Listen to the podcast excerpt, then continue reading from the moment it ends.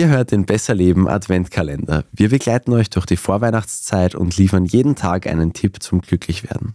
Tipp 6. Auf Netflix ist im August eine vierteilige Mini-Doku-Serie erschienen, in denen es um fünf sogenannte blaue Zonen geht. Und die dürft ganz gut laufen, weil ich sehe sie auch immer wieder in diversen Übersichten. Diese sogenannten blauen Zonen sind fünf Regionen der Welt, in denen überdurchschnittlich viele Hundertjährige leben oder leben sollen. Je nach Perspektive. Das Ganze basiert auf einem Buch, dessen Autor Dan Büttner, auch der macht jetzt auch diese Serie. Und das ist jeweils das Grundprinzip. Diese fünf Regionen, der Lifestyle der Menschen in diesen Zonen hat so neun Merkmale. Und wenn wir auch so leben, dann können wir auch alle 100 Jahre alt werden. Bisschen vereinfacht ausgedrückt. So.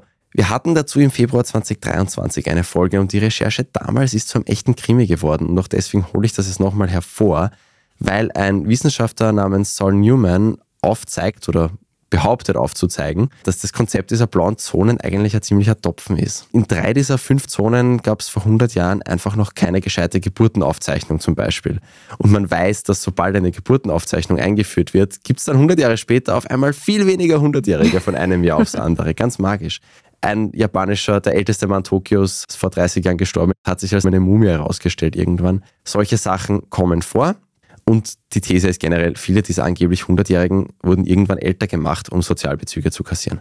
Heißt jetzt auch, dass man zum Beispiel einer dieser neun Punkte ist, soweit ich mich erinnere, Alkohol, ein Glas Rotwein am Tag oder so, das ist einfach ein Blödsinn. Ja, Menschen, die ein Glas Rotwein am Tag kriegen, werden im globalen Schnitt älter, aber nur weil es das heißt, dass sie Geld haben und nicht wegen am Wein, weil Alkohol ist, wie wir wissen, nicht besonders gesund, auch in kleinen Dosen nicht. Was schon stimmt, wenn man lang leben will, was man wirklich mitnehmen kann aus dem Ganzen, viel pflanzliche Ernährung, generell nicht zu viel essen, nicht zu sehr über den Hunger essen, an Sinn im Leben sehen und in einer starken Gemeinschaft leben.